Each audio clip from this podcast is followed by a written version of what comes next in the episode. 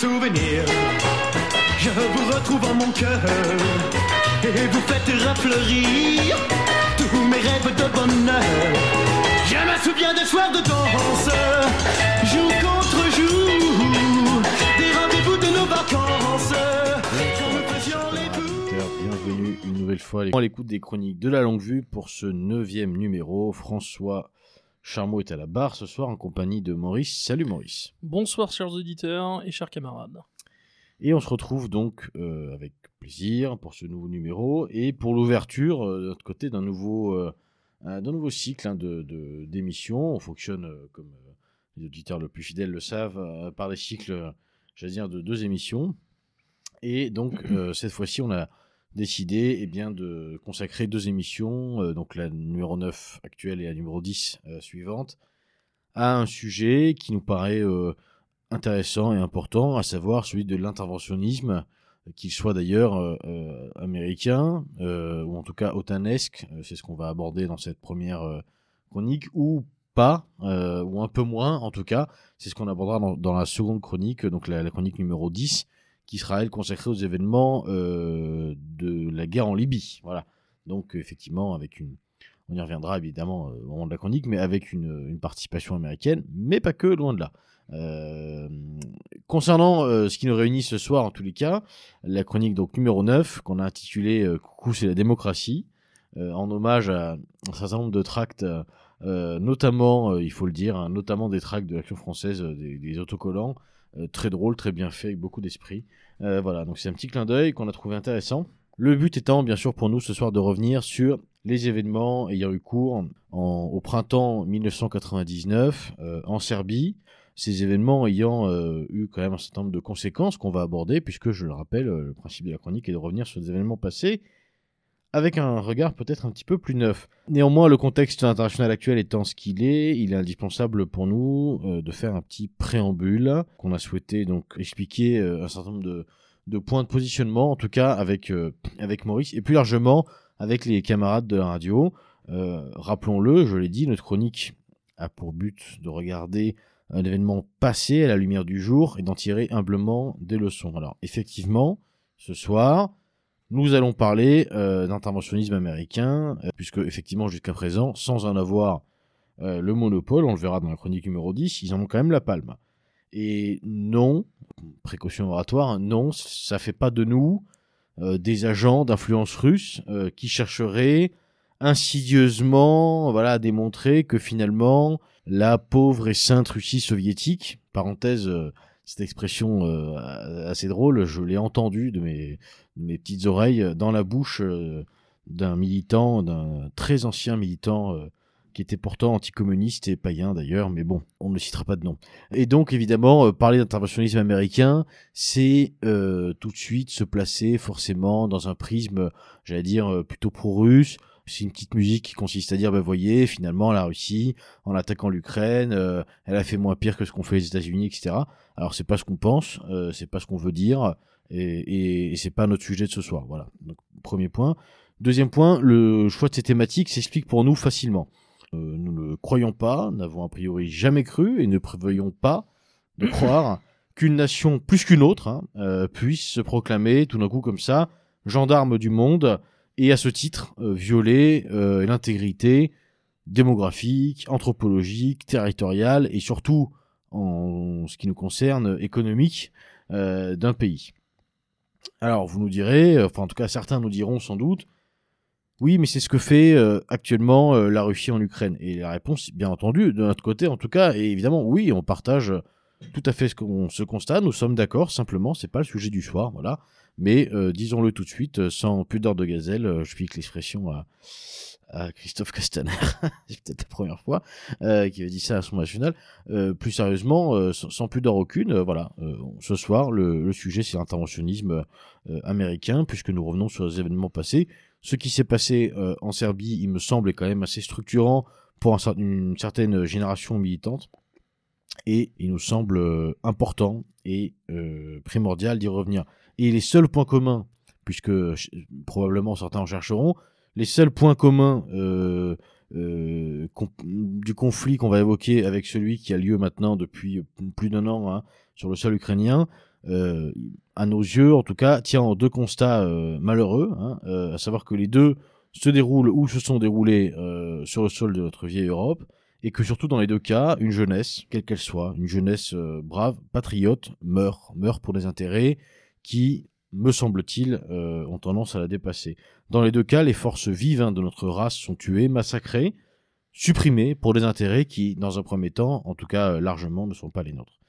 Et donc, à l'heure d'aborder cette chronique sur l'intervention de l'OTAN en Serbie, il était incontournable euh, de le dire, de le rappeler. La seule guerre hein, qui nous semble juste, puisque ce concept, on va en parler ce soir, la seule guerre qui nous semble juste est celle qui nous permettra de créer un nouveau monde, le nôtre. Voilà, à bon entendeur. Alors, euh, revenons-en maintenant en 1999, hein, puisque, mon cher Maurice, euh, c'est ce qui nous intéresse euh, avant tout ce soir. Nous sommes donc le 23 mars 1999. Deux choses vont se passer concomitamment et déclencher un certain nombre d'orages d'acier démocratiques, hein, bien sûr, sur la pauvre Serbie. D'un côté, le rejet par l'ONU et l'OSCE de la demande serbe d'un règlement euh, diplomatique du conflit euh, ayant lieu au Kosovo et qui oppose donc un certain nombre de communautés euh, sur place avec une montée en puissance, on y reviendra, dans la violence depuis au moment du 23 mars, depuis un certain nombre de semaines, de mois. Donc la dernière demande serbe d'un règlement d'une intervention diplomatique de l'ONU et de l'OCE est rejetée le 23 mars et le même jour, le hasard du calendrier sans doute, l'OTAN décide euh, d'intervenir dans le conflit en question. Dès le lendemain, donc le 24 mars 1999, l'OTAN déclenche euh, son opération intitulée Force alliée et c'est parti euh, pour 70 jours, 78 jours pardon, euh, de campagne aérienne. En tout, alors en tout quelques chiffres, hein, puis après on, arrête avec les chiffres, mais c'est quand même euh, toujours intéressant au début. Ouais, certains qui sont intéressants à noter Voilà. quand même. hein. En tout, 37 465 raids aériens auront lieu. Donc ça fait une petite moyenne de 480 par, jour.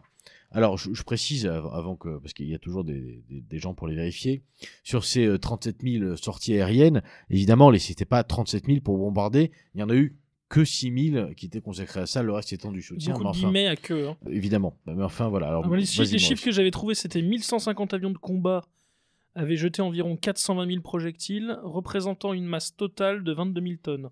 L'OTAN avait lancé 1300 missiles de croisière, 37 000 bombes à sous-munitions, ainsi que des bombes à uranium enrichi, dont on est en train de reparler actuellement euh, en Ukraine. Ces bombardements avaient provoqué la mort de 2500 personnes, dont 79 enfants, plus de 12 000 personnes avaient été blessées. Lors des bombardements avaient été détruits 25 milieux d'habitation, 470 km de routes et 595 km de voies ferrées. En outre, 14 aérodromes, 19 hôpitaux, 20 dispensaires médicaux, 18 jardins d'enfants, 69 écoles, 60 176 monuments et 44 ponts avaient été endommagés. 2300 frappes aériennes ont eu lieu dans toute la Serbie. Alors ça, c'est les chiffres que j'avais trouvés. donc, ce soir, on- va revenir, on, va, euh, en général, on aborde les choses en disant, euh, quand on dit les médias, euh, quand on fait les gouvernants, aujourd'hui on va faire un petit peu différemment, on va revenir sur, parce que bon, le- j'allais dire l'histoire qu'on nous a racontée, tout le monde la connaît maintenant, donc on va plutôt revenir sur les différents points de l'histoire. Donc d'un côté, euh, un premier point, donc sur, euh, avec beaucoup de guillemets bien sûr, sur l'échec des négociations, un deuxième point, toujours avec euh, des guillemets euh, euh, assez forts et quasiment des parenthèses, hein, la légalité euh, de la chose. Ensuite, un petit point quand même sur les, armements. euh, Maurice, tu as commencé à l'aborder, mais c'est fondamental. Les, bombes utilisées, les armements. Un point aussi sur la France, hein, puisque bon, on le verra, il y a quand même eu euh, une rupture d'une certaine euh, tradition amicale diplomatique euh, entre, entre nos, deux pays, qui, est, euh, à mon avis, a des conséquences euh, relativement graves encore aujourd'hui. Et évidemment, un dernier point sur les conséquences sur le moment, ainsi que les conséquences qu'on a pu constater, en tout cas, depuis. Ce que je te propose, mon cher Maurice, c'est d'attaquer tout de suite sur les négociations, puisque c'est quand même un, point qui est central dans l'argumentaire interventionniste. hein. Les négociations auraient échoué, et donc finalement, euh, l'OTAN euh, vient euh, sauver, libérer, protéger une minorité albanaise qui serait... euh, Albanophone, ouais. albanophone d'ailleurs, oui, pardon, qui serait euh, malmenés, euh, martyrisés, outragés par par, Par les, mais les vilains serbo-communisto-orthodoxes. Grosso Voilà. modo, voilà, En ça c'est- un, un bon résumé. Alors, on, on voit bien que l'OTAN décide d'intervenir le, le même jour où finalement le- la, dernière demande euh, d'un règlement euh, par voie diplomatique euh, vient, échouer. Pourtant, ce conflit, quand on le regarde avec des yeux un petit peu neufs, le conflit initial, ce n'est que un conflit territorial d'importance certes, mais je dirais à échelle planétaire, on peut peut-être s'interroger sur le fait que ces négociations n'aient pas abouti. Oui, alors sur les négociations à proprement parler, bah, il faut que nos auditeurs aient à l'esprit, surtout ceux qui ne se sont jamais intéressés au sujet, aillent euh, jeter un œil sur la conférence de Rambouillet. Euh, et notamment sur un point précis euh, qu'on trouve d'ailleurs, c'est assez bien résumé, étonnamment sur Wikipédia. Le point le plus important est celui-ci. La délégation serbe était quant à elle absolument hostile à une présence militaire imposée par l'OTAN, en particulier telle que stipulée dans l'annexe B. Cette annexe, dévoilée à la fin des négociations et sans qu'il fût véritablement possible de la discuter, prévoyait qu'une force de 30 000 hommes de l'OTAN maintiendrait l'ordre au Kosovo, tout en bénéficiant d'une liberté de circulation, non seulement au Kosovo, mais sur tout le territoire yougoslave, ainsi que bénéficiant d'une immunité face aux lois yougoslaves. Euh, ce qui est résumé ainsi par euh, un parlementaire allemand à l'époque, un parlementaire SPD qui s'appelait Hermann Schier, enfin qui s'appelle Hermann Schier, il qualifia cette annexe de statut d'occupation par l'OTAN de toute la Yougoslavie, déclarant que même un politicien modéré n'aurait jamais pu signer un texte comme celui-ci. Et euh, plus intéressant encore, un vieux de la vieille, un vieux briscard, euh, Henry Kissinger pour ne pas le citer, qui était quand même un, un des principaux conseillers euh, politiques, notamment du président Nixon, et qui a euh, qu'on a vu naviguer à travers les différentes euh, les différentes administrations américaines depuis lors, qui n'est quand même pas franchement connu pour être un tendre entre euh, la politique vietnamienne, chilienne ou, du, ou ce qu'il a fait également au Timor oriental, a déclaré à propos de Rambouillet le texte de Rambouillet qui appelait la Serbie à accueillir les troupes de l'OTAN sur tout le territoire de la Yougoslavie était une provocation, un prétexte pour commencer les bombardements. Rambouillet n'aurait pu être accepté par le plus pacifique des Serbes. C'était un document diplomatique épouvantable qui n'aurait jamais dû être présenté de cette façon. Déclaration d'Henry Kissinger. Donc la, la question des négociations, finalement, de, de ce point de vue-là, se, se balaye assez rapidement, hein, puisque d'un côté, euh, une, une proposition inacceptable euh, pour un des belligérants, et d'un autre côté, en fait, une, une situation qui se fige complètement, et on a l'impression qu'il y a une espèce d'entonnoir qui nous emmène, euh, j'allais dire, automatiquement et exclusivement vers euh, euh, un conflit armé. Un conflit armé, ouais. C'est d'ailleurs parfaitement résumé. Alors, je me souviens, je l'avais lu à l'époque dans le livre Le Monde selon le cas euh, de Pierre Péan, donc, qui est la biographie non autorisée et, au vitriol de Bernard Kouchner. Et Pierre Péan explique bien dans un des chapitres la lutte qu'il y a eu à l'époque, notamment entre Hubert Védrine, qui était un des, négociateurs avec Robin Cook, à Rambouillet et Védrine disait lui-même c'était inacceptable en fait pour les, pour les Serbes. Les, les- propositions qui ont été faites ne pouvaient être que refusées. Et, euh, et évidemment, il, a- il y a eu une, euh, une forte euh, bagarre à l'époque entre Kouchner et Védrine sur ce sujet. Donc on était sous le gouvernement Jospin, hein, parce qu'on était en 99. C'était la cohabitation Chirac-Jospin. Euh, mais Védrine, donc, euh, j'imagine que certainement ces informations payant les a eues par Védrine directement, très probablement. Euh, puisque je sais que Védrine avait dit qu'il avait de l'admiration pour Péan et son travail, notamment sur euh, la crise rwandaise, etc. Et donc il explique très bien qu'il y avait deux camps, en fait, un camp des réalistes, euh, qui était incarné notamment par Védrine, et le camp bon, bah, des partisans de ce qu'on appelle... c'est difficile de ne pas rire, pourtant ce n'est pas drôle, euh, l'ingérence humanitaire ou le devoir d'ingérence. euh, et je crois que c'était même euh, Václav Havel, quand même héros de la lutte anti-soviétique, qui avait parlé en 99 de bombardements humanitaires. Il avait parlé des bombardements humanitaires. Oui, mais encore aujourd'hui, c'est un terme qui Ouais. est employé sans sourciller pour désigner ce conflit. On parle de, de guerre juste, Guerre juste, ouais.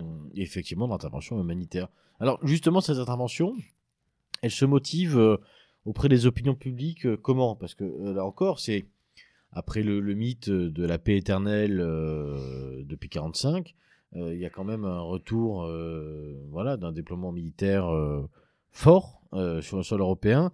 Est-ce qu'il y a des éléments qui font basculer peut-être les opinions publiques occidentales, en tout cas dans ce sens? Alors, il y a un élément surtout, donc c'est le, le massacre de Ratchak, euh, qui a lieu. euh, Enfin, le faux massacre, justement, c'est ça qui est très important. Euh, le faux massacre de Ratchak, qui a lieu au début 99. On découvre euh, 45 cadavres au Kosovo. Et on impute la responsabilité de ces morts, de cette tuerie, immédiatement aux Serbes. On dit voilà, les, Serbes ont commis un massacre et il faut intervenir, il faut faire quelque chose, on peut pas rester l'arme au pied. L'objectif, en fait, est de faire basculer euh, les opinions publiques occidentales, et notamment l'opinion publique occidentale allemande, qui est très rétive euh, à l'idée d'une intervention militaire. Euh, depuis 1945, les Allemands répugnent à intervenir à l'étranger, militairement notamment, ou à soutenir des opérations de ce type. Et on découvrira plus tard, par l'intermédiaire notamment de la, la responsable de l'équipe d'enquêteurs sur le terrain, qui était euh, une spécialiste finlandaise de médecine légale, de renommée mondiale, qui s'appelle euh, Elena Ranta, qu'en fait il s'agissait d'un maquillage, et qu'il est très probable que les personnes qu'on a retrouvées dans ce charnier, en fait, étaient des anciens euh, militaires, enfin des anciens membres de l'Utcheka, donc la milice armée albanaise, euh, albano-mafieuse, hein, on peut dire, ou islamo-mafieuse du Kosovo, et qu'en fait ces anciens soldats qui avaient été tués, euh, on leur avait mis des vêtements civils euh, pour faire croire en fait un massacre de civils commis par les Serbes. Euh, Ranta explique qu'on lui a fait pression, notamment euh, euh, le ministère des Affaires étrangères finlandais a fait pression sur elle pour qu'elle euh, déclare qu'en fait il s'agissait euh, d'une euh, d'atrocités commises par les Serbes. Et euh, elle explique euh, qu'elle a eu également maille à partir avec William Walker, qui était le chef américain de la mission de l'OSCE au Kosovo pendant l'hiver 98-99. Et elle raconte notamment cette anecdote. Il a brisé son crayon en bois et lancé les morceaux à sa figure. Euh, Enfin, donc à la figure de- d'Elena Ranta. Furieux des conclusions de son rapport qui n'avait pas utilisé un langage à ses yeux suffisamment convaincant à propos des atrocités commises par les Serbes. Ali décrit également les pressions de trois fonctionnaires du, ministère finlandais des Affaires étrangères qui exigeaient d'elle des conclusions plus approfondies.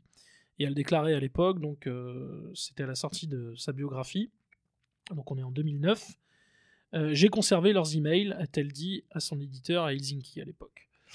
Euh, ce faux charnier, donc, est un des éléments qui a fait basculer euh, les opinions publiques en faveur d'une campagne de bombardement intensive. Donc euh, des images chocs, effectivement la, la corde sensible, les civils euh, et, cette Et un volonté- charnier. cette volonté de venir s'interposer finalement pour sauver des vies quelque part. Voilà. Alors, pourtant, il y a dix ans auparavant, on avait eu déjà l'exemple du faux charnier de Timișoara euh, en Roumanie. hein. C'est pourtant, j'allais dire, c'est encore rien par rapport au- ce qu'on aura quelques années plus tard. Avec Syrie, les- notamment. euh, oui, ou même les fioles, euh, les fioles. Les fioles d'anthrax, ouais, les fausses fioles d'anthrax, d'anthrax. ouais. voilà.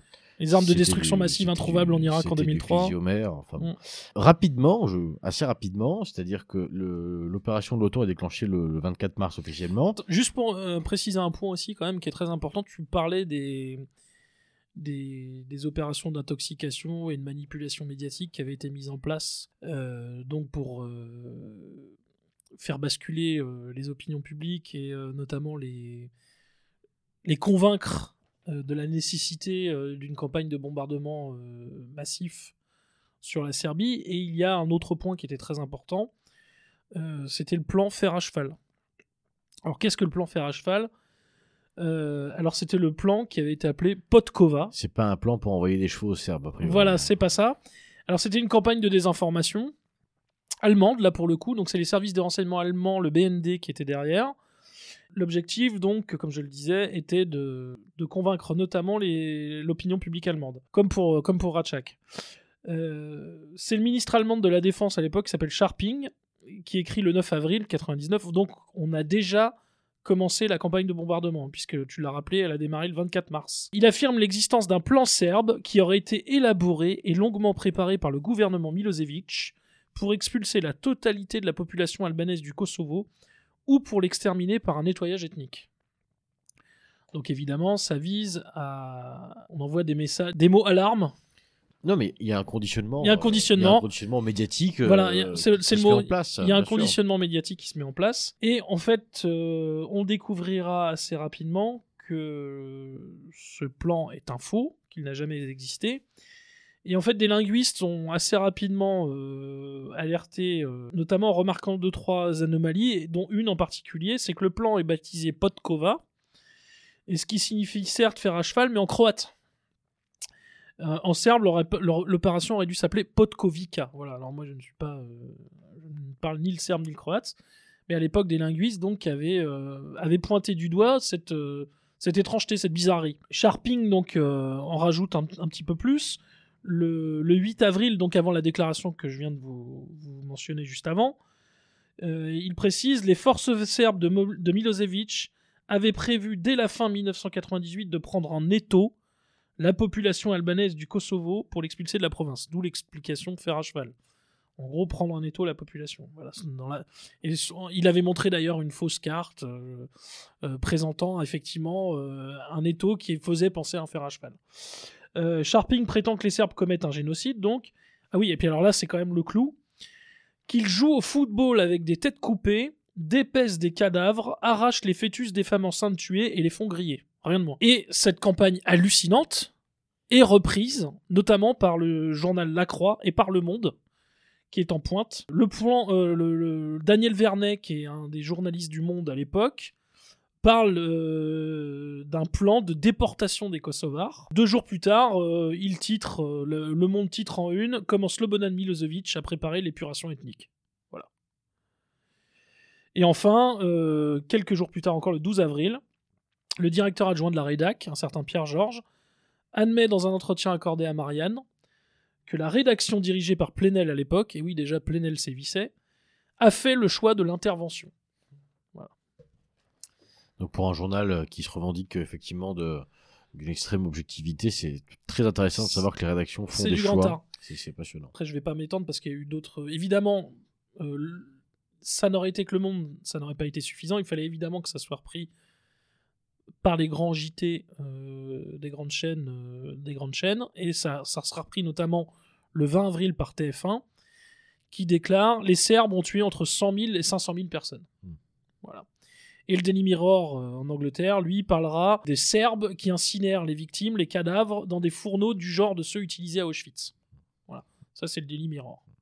Bon, ceci dit, si c'est les mêmes qu'à Auschwitz, on est, on est rassuré. Enfin bon, bref, c'est pas le, c'est pas le sujet. Euh, pour revenir sur la, sur la, sur la- elle était facile, elle était facile.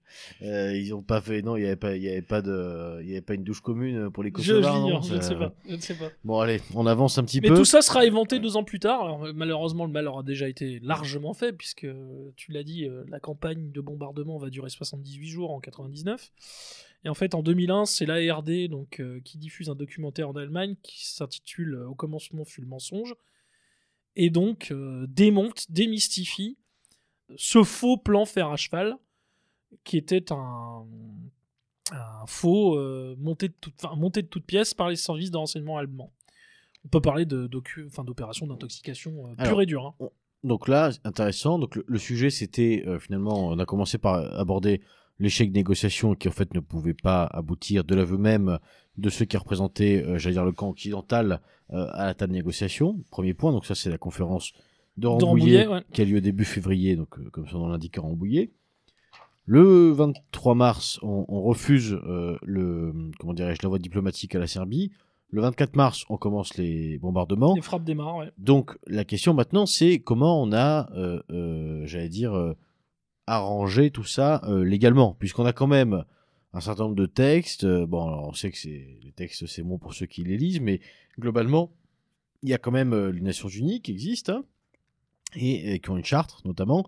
Et dans cette charte, il y a un article, l'article 2, alinéa 4, qui prévoit notamment que dans leurs relations internationales, les États hein, euh, ne peuvent pas euh, recourir à la menace ou à l'emploi de la force, soit contre l'intégrité territoriale ou l'indépendance politique de tout État, soit de toute autre manière incompatible avec le but des Nations Unies. Bon, tout ça est du charabia, quand même pour dire que globalement, les signataires, ceux qui participent aux Nations Unies, ne peuvent pas, grosso modo, s'attaquer l'un l'autre sans un accord global. Or, il me semble que le 24 mars, au début, en tout cas au déclenchement de l'opération, il n'y a pas eu de résolution euh, des Nations Unies. Alors la question c'est comment euh, vient-on justifier ça euh, du point de vue de l'OTAN? On a parlé tout à l'heure, on, va passer là-dessus rapidement, on a, parlé de guerre juste, de guerre humanitaire, et surtout ce qui est peut-être intéressant, c'est de mettre en, perspective ce qui va se passer. Il y a une espèce de front commun.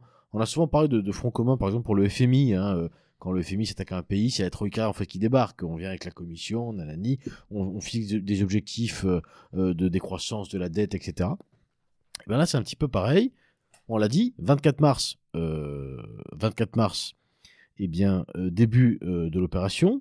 Mais ce qui est vraiment impressionnant, c'est que le 27 mai, donc deux mois plus tard, ça fait déjà un certain nombre de bombes qui ont été larguées. Le président yougoslave, donc Slobodan Milosevic, inculpé pour crime de guerre devant un tribunal international spécialement, spécialement mis sur pied, donc en moins de deux mois.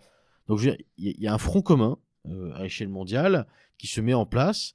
Euh, l'adversaire euh, du moment, donc Milosevic en l'occurrence, nécessairement est un criminel. Là encore, tu faisais une, allusion tout à l'heure à, la Seconde Guerre mondiale, mais là, on, est obligé de penser oui, à c'est Nuremberg, évidemment, c'est la jurisprudence. C'est la, jurisprudence Nuremberg. On est obligé de penser à ça. Donc il y a une espèce de front commun. Comment, d'un point de vue légal, les choses vont s'articuler? Quelles sont les, justifications en tout cas, j'allais dire d'apparat qu'on nous propose? Alors le terme n'est pas encore euh, complètement accepté euh, puisque c'est en 2005 euh, que l'ONU reconnaîtra le principe de ce qu'on appelle la R2P. Alors responsibility to protect, donc responsabilité de protéger en bon français. mais il y a déjà les, on a déjà les prémices de cette R2P dont on verra qu'elle prendra euh, toute son ampleur euh, en 2011 lors de la guerre en Libye, dont on parlera le mois prochain, dans l'émission du mois prochain. Toujours est-il que, évidemment, il y a les prétextes. Donc, il est urgent de sauver une population euh, qui, est martyrisée, persécutée, qui est victime d'un bourreau et d'un tortionnaire, et d'un peuple tortionnaire, hein, même parce que c'est une. En fait, on a assisté à une démonisation euh, une démonisation des Serbes dans leur, euh, intégralité. Et les, les Kosovars, euh, les Albano-Kosovars, ont été présentés comme des angelots et des victimes expiatoires de, de la folie de la folie serbe, de la folie meurtrière serbe. on, en, on parlera tout à l'heure de qui étaient réellement les membres de Lucheka notamment. Et on verra que le moins qu'on puisse dire, c'est que la réalité était tout autre.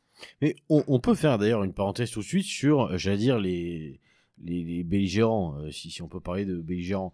Euh, c'est-à-dire que, bon, l'OTAN, on l'a bien compris, il y a une superpuissance continentale même euh, extra-continentale. Euh, L'hyperpuissance américaine. L'hyperpuissance voilà, américaine, mais bon, bien aidé, parce qu'il y a quand même aussi des avions euh, allemands, français, tchèques. Enfin mm. bon. ah oui, tchèques aussi Ouais. Mm. Bon, c'est pas le plus important. passons là-dessus. On a donc du côté yougoslave un gouvernement qui essaye, d'un malin de contenir eh bien, ce qui est considéré de son côté comme une émeute finalement, comme une rébellion, un soulèvement probablement sécessionniste. Euh, et pas n'importe quel endroit, dans l'endroit qui est considéré pour les Serbes comme le berceau de leur pays. Donc, on va pas faire euh, toute une émission historique sur le sujet, mais enfin bon, il faut quand même que nos auditeurs, pour ceux qui l'ignorent, aillent se renseigner sur la bataille du Champ des Merles, euh, sur la lutte contre les Ottomans. Bon, donc voilà, pour les Serbes, le Kosovo, c'est le berceau de la Serbie, son berceau historique à l'évidence, il y a aussi une dimension religieuse dans le conflit, mais c'est pareil, on, pourrait en parler euh, Et puis, euh, il y a la question d'un remplacement de population. pour le coup, d'un grand remplacement, d'un changement de peuple. Il y a eu une bascule démographique en faveur des albano euh, musulmans en, dans la province du Kosovo, ce qui a évidemment contribué à cette escalade et à ces volontés sécessionnistes dont tu parlais tout à l'heure. Et donc, si on voulait euh, faire un comparatif, euh, une comparaison, alors euh, comparaison n'est pas forcément raison. C'est comme si, en fonction, en raison du remplacement de population en Seine-Saint-Denis, oui, tout d'un coup, voilà, qui, je le rappelle quand même parce qu'on finit par l'oublier, mais il y a quand même la basilique de Noroa à Saint-Denis, décidait subitement de transformer le 93 en un califat, un micro-califat. Voilà, et donc les albonophones se, sont structurés quand même autour de ce qui était initialement euh, probablement euh, un certain nombre de groupuscules et qui devient petit à petit un parti politique, ou en tout cas euh, assimilé comme tel. Donc l'UCK, ou Tcheka, parce que le, le CCD se prononce Tché, donc Ucheka, euh, qui est en fait un, espèce d'organe représentatif qui très vite sera d'ailleurs Considéré comme une organisation euh, terroriste, hein, Oui, et puis euh, en tout cas les, y compris par les Américains, les, les Américains voilà vont, vont en faire euh, jusqu'au jour où ils décident finalement opportunément de les sortir de la liste des organisations terroristes. un quasi gouvernement transitoire. Enfin bon, passons. Euh, donc pour les forces en présence, voilà évidemment. Alors euh, bon, ch- chacun sait que d'ailleurs c'est une espèce de mythe un peu urbain. euh, on imagine bien que le combattant serbe n'est pas euh, nécessairement un enfant de cœur. Bon, on a du mal à croire que l'albanais le, le soit, soit, oui. pour, pour autant. Si on parle maintenant d'armement, parce que c'est un point qui est un point d'importance, puisque là encore, c'est peut-être la dernière fois, ou en tout cas la dernière fois qu'on a eu les, les- les preuves concrètes, qu'il y, a- il y a vraiment des bornes qui ont été dépassées, sur, sur- sur les, notamment l'utilisation des bombes. Un point euh, qu'on va tout de suite aborder, les Américains ont reconnu, euh, après euh, une enquête, donc ils n'ont pas reconnu spontanément, avoir utilisé des bombes. Alors quand on dit des bombes, ça fait toujours 2-3 bombes. En fait, c'est plutôt 30 000 projectiles du type en question à l'uranium appauvri. Donc ça, c'est important de le préciser. L'uranium appauvri, mais radioactif au moment, de leur utilisation. Donc concrètement, c'est pas une bombe nucléaire. Il n'y a pas eu un travail d'enrichissement de l'uranium. Pour autant, cette molécule est présente et euh, Certains et- comparent ça à des bombes sales d'ailleurs. mais c'en est une. Une petite Et- bombe sale, et- ouais. Et, utilisée comme telle, elle est radioactive avec, bien entendu, les conséquences qu'on connaît euh, de radioactivité sur le, sur le corps humain. Alors, une question simple quand même. Tu as évoqué le nombre de, de- missiles tirés, de munitions. euh, euh, c'est assez impressionnant. On, on peut quand même se demander cinq minutes pourquoi cet acharnement? Concrètement, qu'avait-il de, de si important en Serbie? Parce que, bon, on a bien compris que c'était pas juste l'amour immodéré euh, euh, de, Des Albano-Kosovars. Américains et euh, des Occidentaux pour les Albano-Kosovars, en effet. Qu'est-ce qu'il y a de, de si intéressant, de si important, de si primordial euh, en Serbie? Alors, bon, là, tu poses la question des motifs de guerre, en fait, des motifs réels. Il y en a plusieurs. Alors, je les donne pas par ordre d'importance, enfin, par ordre, euh, par ordre croissant d'importance. Je les donne en vrac comme ça. Il y avait une volonté d'utiliser euh, une nouvelle génération de munitions à guidage de précision. C'est un élément qu'on souligne assez peu. Mais il fallait un débouché pour ce type d'armes. Et euh, une partie du complexe militaro-industriel voulait tester ces armes et voulait, voulait les employer. Il y a un autre point. Euh, bon, l'Union soviétique, évidemment, euh, s'est disloquée euh, en 91. L'URSS, enfin la, Russie, la Fédération de Russie, a vécu une de ses pires décennies, donc la, décennie 90, où elle a finalement connu une hausse de la criminalité, l'usage des drogues, l'emprise des mafias, ses services publics et ses entreprises nationales qui ont été qui ont été bradés euh, à des oligarques milliardaires. Et euh, bon, finalement, le- l'Union soviétique, enfin la, Russie, pardon, est faible. Et euh, on peut voir aussi euh, l'opération euh, contre la Serbie comme une, dernière humiliation, en fait, euh, que les Américains, que les États-Unis souhaitent infliger aussi à la Russie en s'en prenant à un de ses alliés historiques. Il y a ça. Il y a euh, évidemment. euh, Alors, Milosevic, c'était un peu particulier. Euh, Enfin, la Yougoslavie, la fédération yougoslave était quand même un peu particulière pendant la guerre froide, puisqu'elle avait son, quasiment son propre modèle avec Tito, qui était une troisième voie. Alors, pas la troisième voie, évidemment, euh, qui est la nôtre, mais c'était malgré tout une voie alternative, ou on va dire une autre voie euh, par rapport aux deux géants. Donc, c'était un non-aligné aussi dans son, dans son genre. Et Milosevic, en fait, par le modèle économique et social qu'il avait continué de faire perdurer, qu'il tentait de faire perpétuer après la chute de l'Union soviétique, euh, pouvait être vu en cas de réussite euh, comme une, euh, une possible alternative en fait au modèle qui se voulait désormais ultra dominant et, non contesté de l'économie de marché triomphante et grande vainqueur de la guerre froide.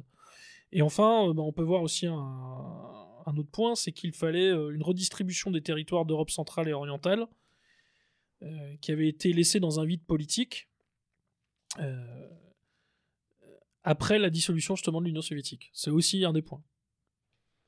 Alors, tout ça, c'est- des points qui sont, je veux dire, importants, bien sûr, on, on comprend très bien, mais on a, on a quand même euh, l'impression d'une forme de légèreté, euh, puisque euh, on, on en parlera dans la chronique euh, qui suit. Kadhafi avait quand même d'autres ambitions. il y avait une volonté de dédollarisation, il y avait de vrais enjeux Mm. économiques et, j'allais dire, continentaux concernant euh, un télécommunications. minima aussi. l'Afrique du Nord, mais vraiment plutôt l'Afrique en En général ouais. euh, qui, qui était euh, extrêmement fort pour les Occidentaux. Ce que je veux dire, c'est que les motifs que tu cites me semblent effectivement tout à fait intéressants, etc., mais peut-être finalement assez, assez légers pour déclencher. Et alors, bon, il y en a un autre aussi que j'ai pas cité, mais qui était très important. C'est évidemment pour les États-Unis de mettre leurs euh, deux Rangers euh, en plein milieu du continent européen, en installant euh, une base énorme au Kosovo, donc le camp Bondsteel, dont tu diras peut-être un mot tout à l'heure. Mais c'est tenir aussi l'Europe sous sa tutelle. C'est continuer de la vassaliser et de la dominer et de lui empêcher.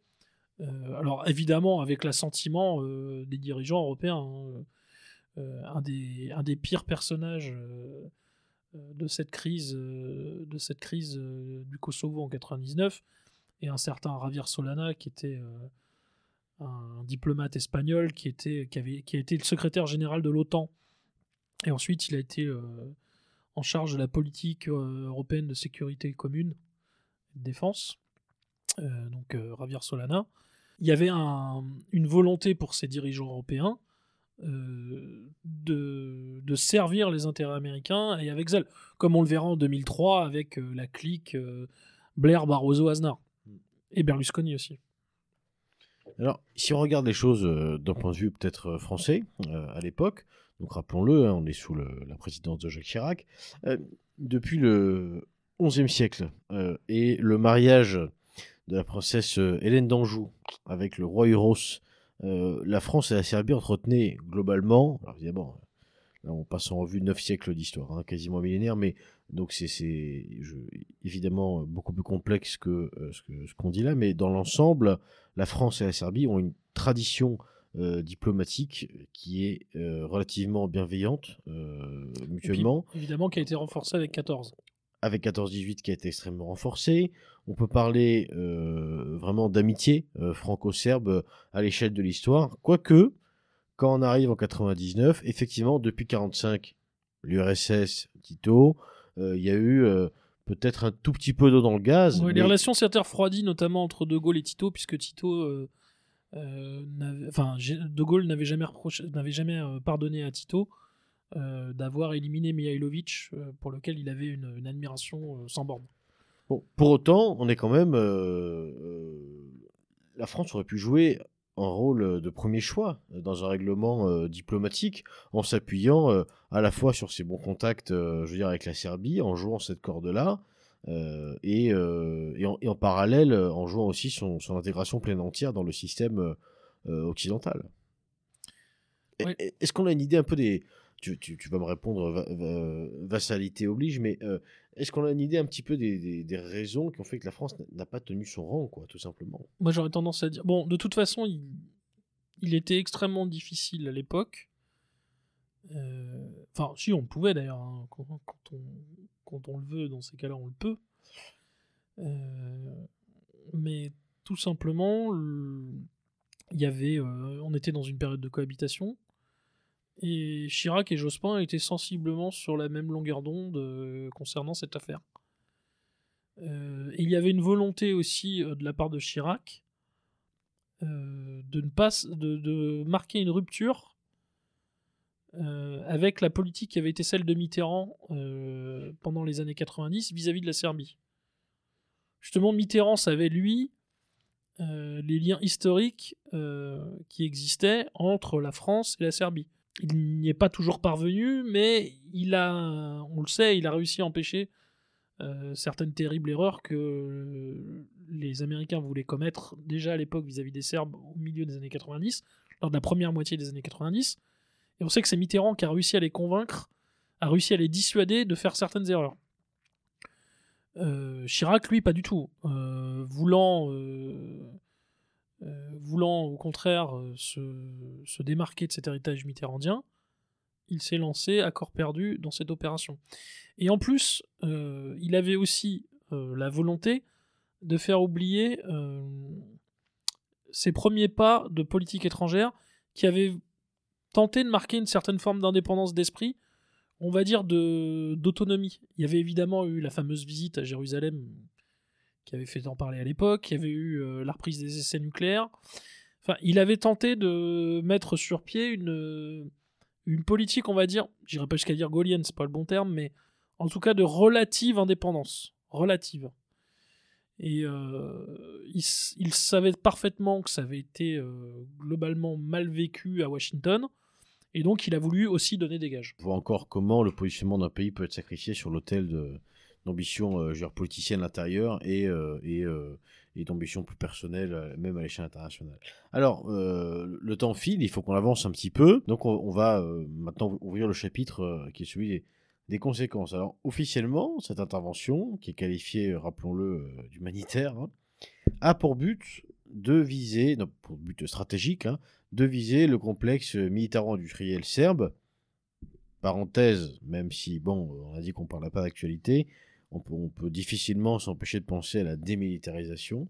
Je referme la, la parenthèse. Euh, on imagine donc certainement que les pertes militaires euh, côté yougoslave ont dû être euh, terribles. Une enquête du magazine Newsweek, hein, donc magazine américain, publiée le 15 mai 2000, et s'appuyant sur un rapport de l'armée de l'air américaine, euh, révéla euh, les chiffres euh, terribles de la démilitarisation et de, l'attaque du complexe militaro-industriel yougoslave, serbe même. Alors, 14 chars sur les 600 que courtait euh, l'armée yougoslave ont été détruits. 11 transports de troupes et 20 pièces, je, je, c'est pas des chiffres que j'invente, hein, chers auditeurs, et 20 pièces d'artillerie yougoslave ont été détruits. Le reste du bilan étant constitué, donc de l'aveu même de l'armée de l'air américaine, hein, de l'heure utilisée par les forces yougoslaves. En revanche, hein, côté euh, civil, toujours intéressant, on parle de chiffres variant entre 490 et 530 morts, civils bien sûr, donc c'est euh, dont les deux tiers, précision, seraient les Albanais.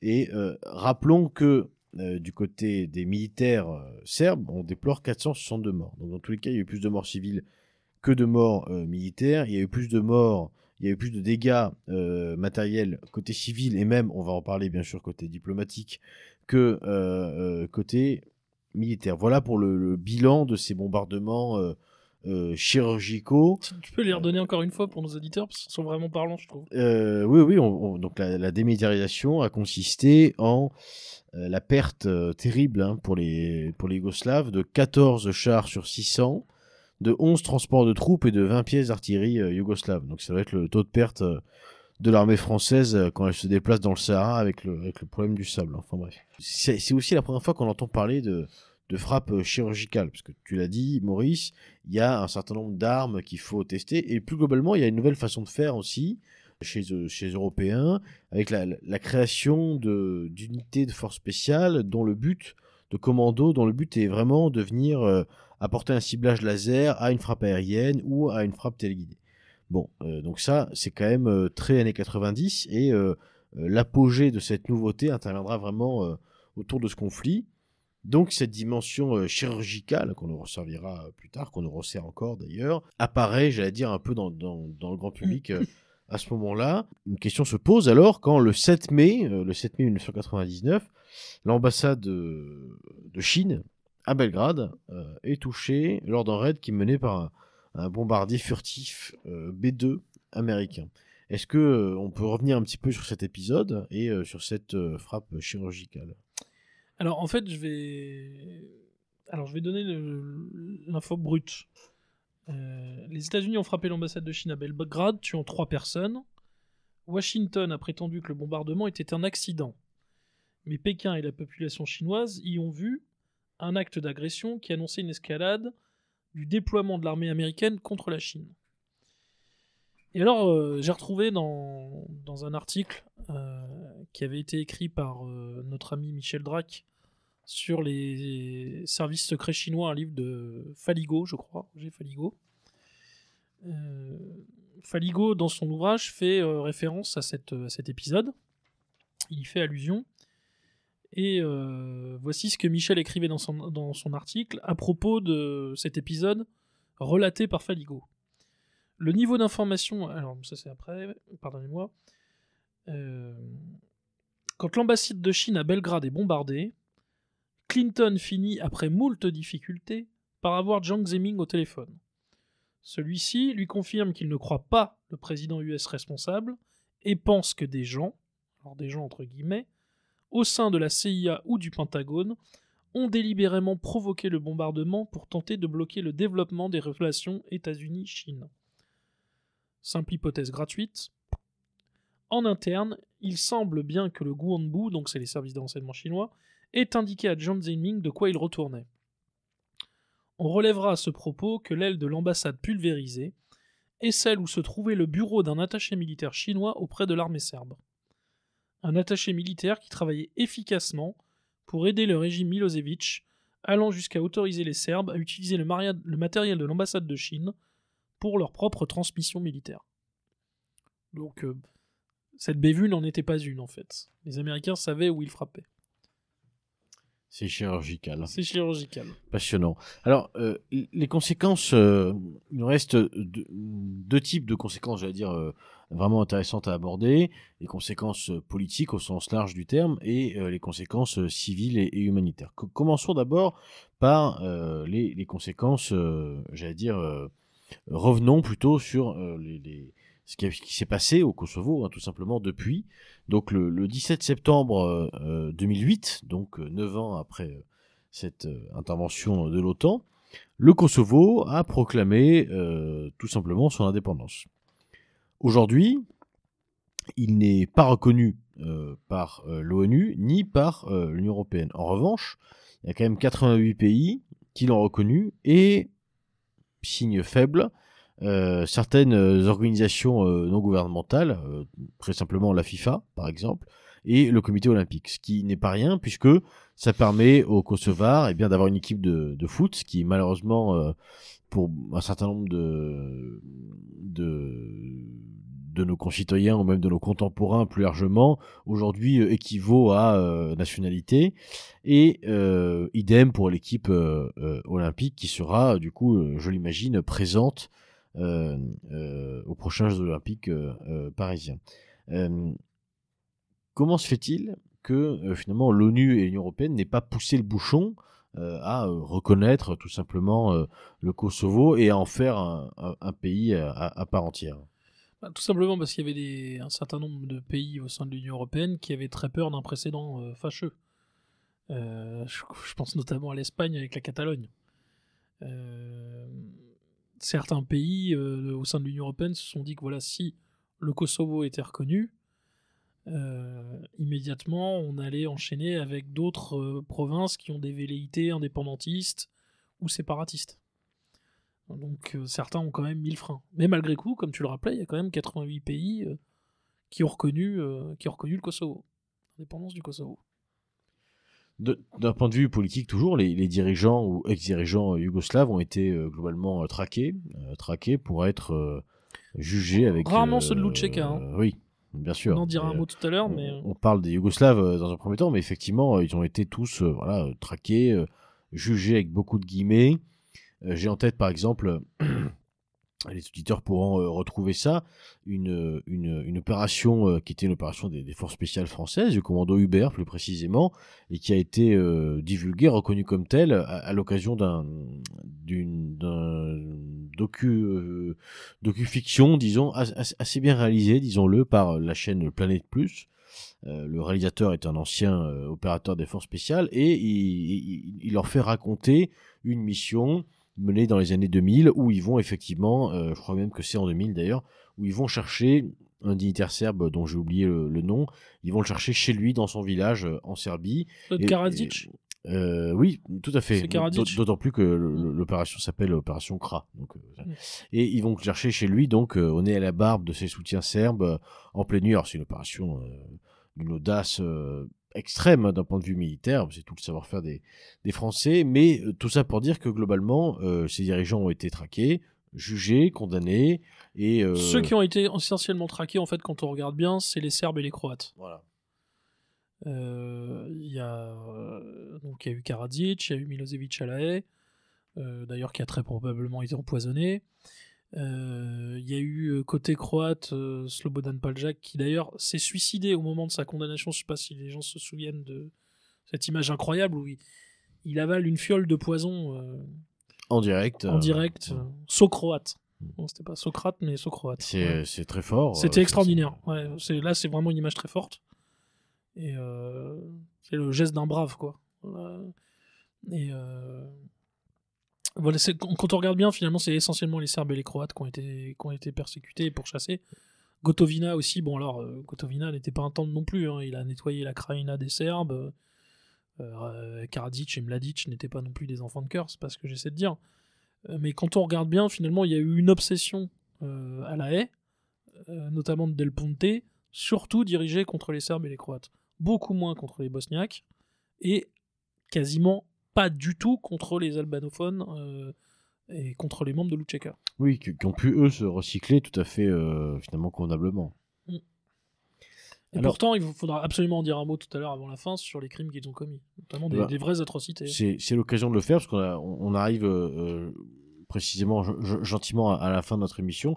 On, va s'arrêter, parce que pour le coup, les, crimes, ou en tout cas apparentés tels euh, yougoslaves, on en a suffisamment entendu parler. Alors, euh, peut-être une, parenthèse là-dessus, Maurice. Je crois que tu avais un certain nombre d'éléments que tu souhaitais évoquer. Oui, alors il y a un élément vraiment qui est très très important, c'est que bon, en 2004, il y a déjà eu des, des persécutions anti-serbes euh, dans les enclaves serbes du Kosovo.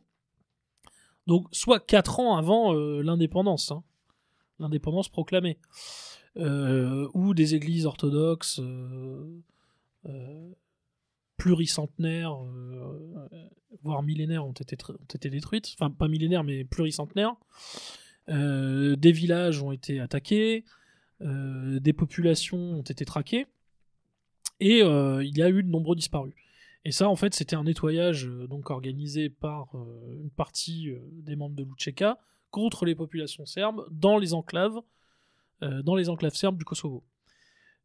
Ça, c'est un des éléments. Et puis, il y a surtout l'affaire des trafics d'organes, dont a parlé un député suisse qui s'appelait Dick Marty, qui a fait un rapport d'ailleurs qui porte son nom, le rapport Marty, où il a expliqué comment, en fait, à une certaine époque, la frontière entre le Kosovo et l'Albanie était totalement poreuse, et des centres de détention ont été placés de l'autre côté de la frontière par l'Utcheka, donc côté albanais. Et à tel point que euh, un trafic d'organes a été utilisé, enfin a été mis en place euh, contre les prisonniers serbes, contre des Roms aussi, et euh, contre une euh, contre des Albanais qui étaient opposés qui étaient opposés à l'Utcheka. Ça, essentiellement, a été essentiellement tourné contre des Serbes. Et euh, il y a une maison notamment euh, dont on a parlé euh, un peu à l'époque, mais ça a été assez assez étouffé en France, qui s'appelait la Maison Jaune, qui avait été surnommée comme ça, qui était près d'un village qui s'appelait le village de Ripé, près d'un- d'une commune qui s'appelle Burel. Donc là, on est en Albanie.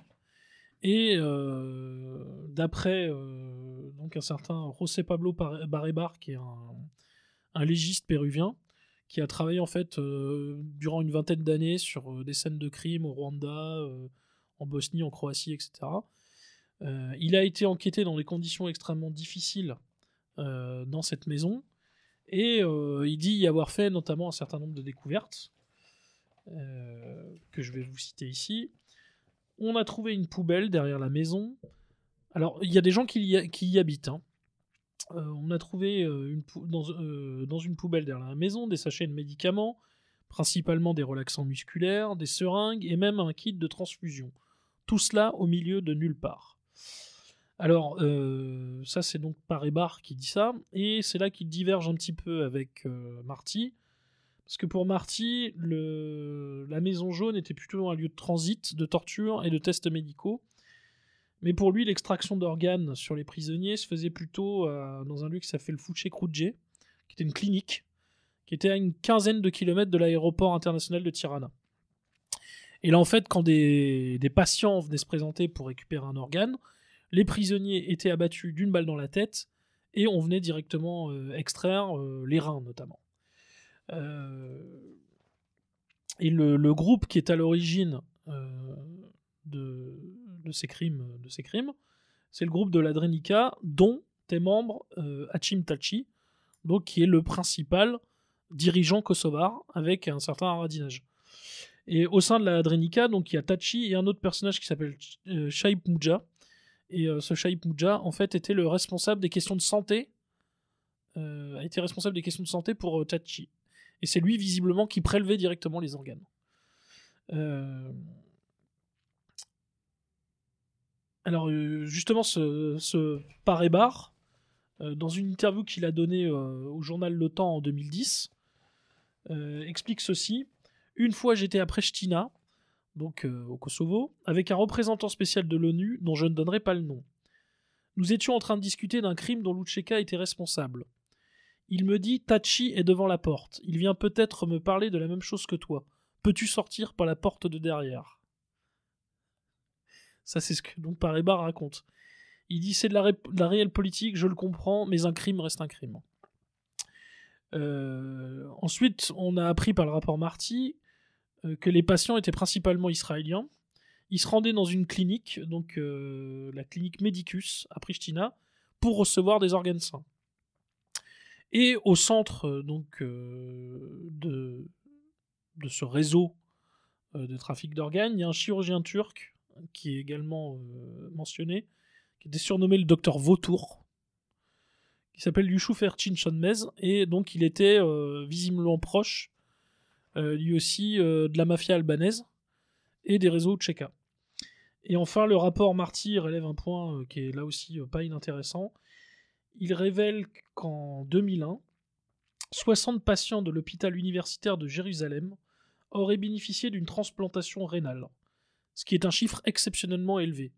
Et ça correspond, l'année 2001 correspond très exactement à la période, donc entre 99 et 2001, où aurait eu lieu ce trafic d'organes à l'époque, donc entre le Kosovo et l'Albanie.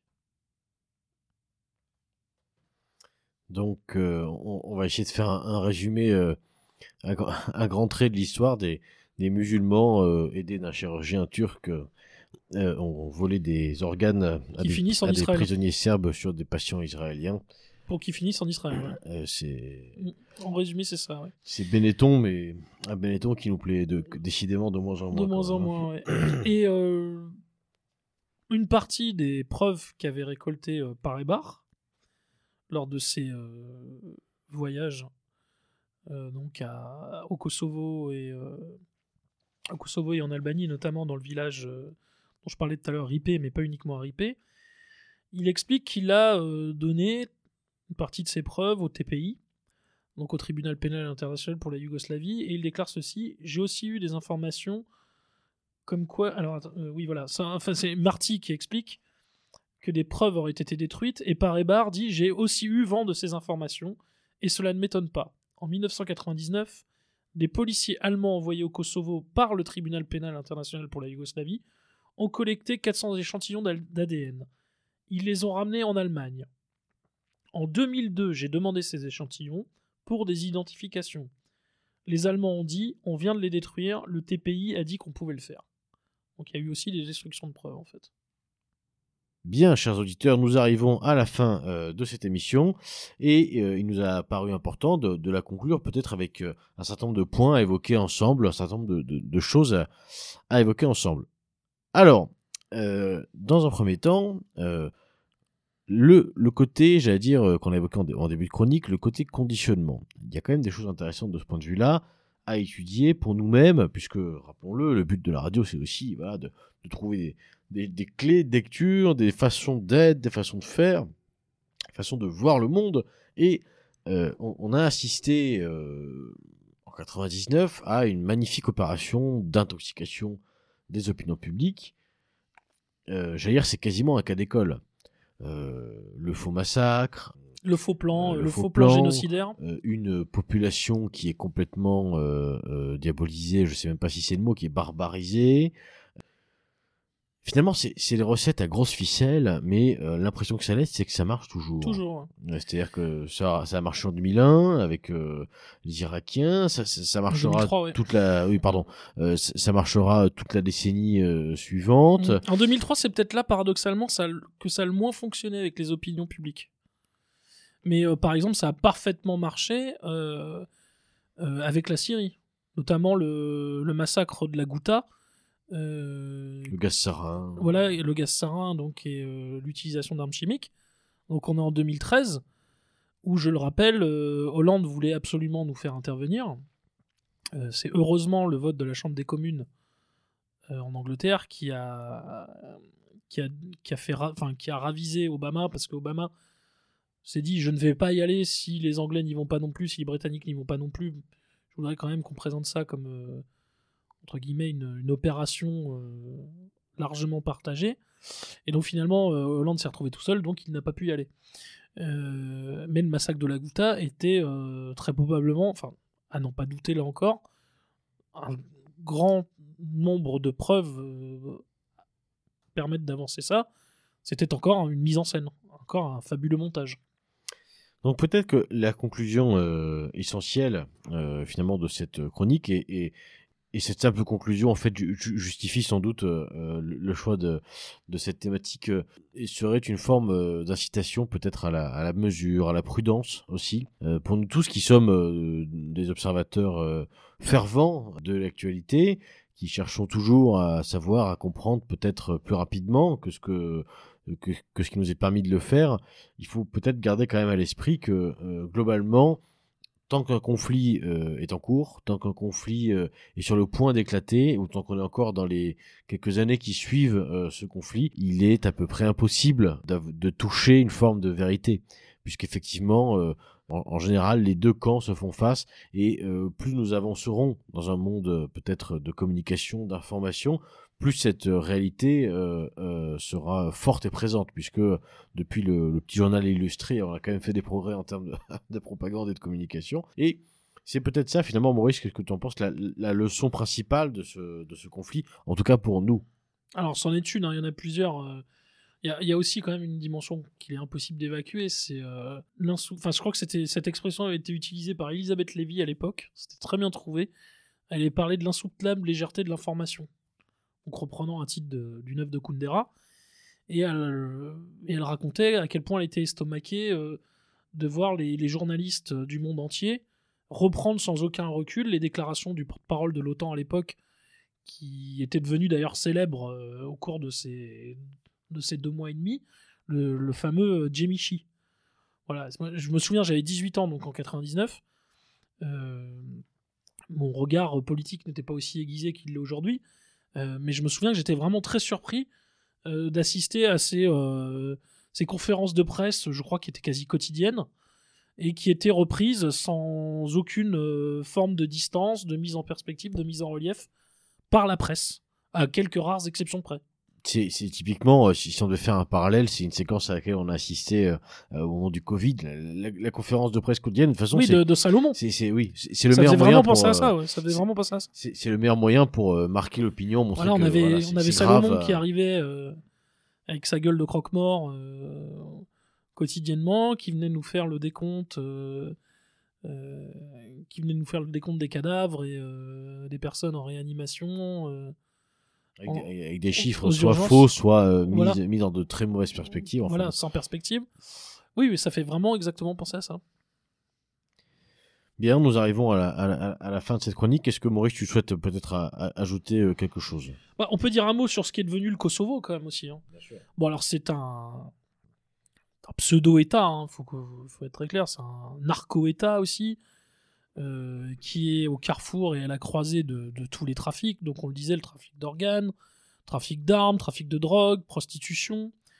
Euh, au mieux, c'est un État failli, mais en fait, ce n'est pas un État, hein, c'est un État totalement sous perfusion. Euh, c'est un État croupion Sous- perfusion de qui? Alors, déjà, effectivement, des États-Unis, mais plus globalement, même de ce qu'il est convenu d'appeler la communauté internationale. Donc, ici, nous savons tous ce qu'il faut mettre derrière communauté internationale. hein, c'est euh, Amérique du Nord, Union Com- européenne, Communauté surtout, quoi. voilà. Communauté, ouais. Australie et Japon et Corée du Sud. Voilà, en gros, euh, ce qui est réellement la communauté internationale quand on entend ce mot-là, c'est ça qu'il faut comprendre. Donc en gros, l'UE, l'OTAN et les partenaires de l'OTAN. Voilà. Euh, une étude donc, qui avait été lancée en 2019 fait un petit, euh, un petit état des lieux sur le Kosovo. Alors, ce, que, je vais vous citer là date de 2019. hein. Bien que le Kosovo soit le plus grand bénéficiaire de l'aide étrangère par habitant sur la planète, le mini-État enclavé reste le territoire le plus pauvre d'Europe. Le taux de chômage officiel est de 30%, 55% pour les jeunes. Le salaire moyen est seulement de 362 euros, soit 410 dollars, par mois. Voilà, ça c'est juste un état des lieux. Et donc, comme je vous le disais, en plus, le Kosovo est une plaque tournante euh, du crime organisé.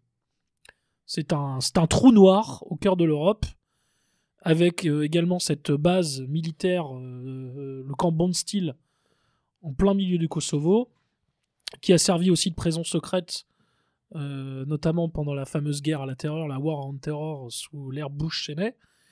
Voilà, on a un trou noir en plein milieu de l'Europe. Voilà, ce camp Bondsteel et cette province du Kosovo. C'est formidable comme conclusion. C'est formidable euh, de le constater, mais euh, comme dirait l'autre, euh, faut le savoir. Faut le savoir. Eh bien, bien, chers auditeurs, merci beaucoup d'avoir écouté ce neuvième numéro des Chroniques de la Longue Vue. Et quant à nous, nous vous quittons avec cette chanson qui nous plaît tant maintenant, qui nous rappelle un chanteur qui, qui est parti, mais une étoile qui brille toujours dans le ciel et dans nos cœurs, et surtout dans celui de Marwal. si. Bonne soirée. Bonne soirée, chers auditeurs. Lorsque nous partions cueillir mille fleurs, mille baisers. Et pour mieux garder dans ma tête les joies de la belle saison. Souvenir, souvenir, il me reste nos chansons.